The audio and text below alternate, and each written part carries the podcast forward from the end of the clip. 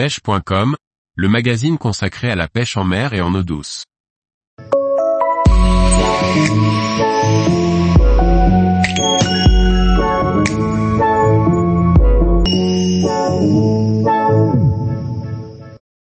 Le matériel pour pratiquer la pêche du cendre en linéaire du bord. Par Antonin Perrotte Duclos. Lorsque l'on souhaite pêcher le cendre du bord en linéaire, certains aspects de notre matériel peuvent grandement nous aider dans notre pratique. Choisir intelligemment sera un gage de réussite et de confort.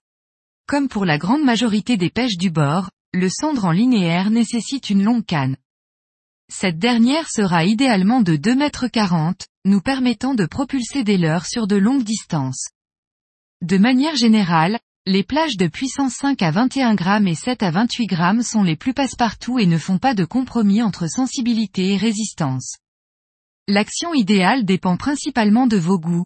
Une canne rapide sera généralement plus sensible, mais une pointe souple permet aux poissons d'engamer plus facilement le leurre à la touche. Si votre budget vous le permet, choisissez une canne dotée d'anneaux en titane, très léger, ou d'anneaux en carbone, à la fois légers et qui permettent de bien mieux ressentir le fond, même lorsque l'on utilise des leurres au poids très faible. Il est évident que la pêche du cendre ne nécessite pas un moulinet puissant ou solide, car les combats sont généralement courts et peu intenses. En revanche, pour obtenir une animation plus précise et un confort de pêche plus important, un moulinet très fluide est nécessaire.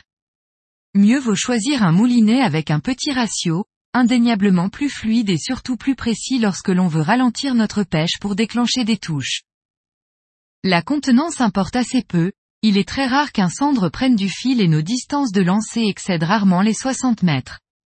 Le poids du moulinet doit être le plus faible possible, sans déséquilibrer l'ensemble avec la canne, pour nous offrir un meilleur confort de pêche lors de longues sessions. Plusieurs options sont possibles lorsqu'il faut choisir une tresse pour le cendre en linéaire. La première consiste à utiliser une tresse très fine, augmentant nos distances de lancer et réduisant l'effet de bannière pour que le leurre coule plus rapidement.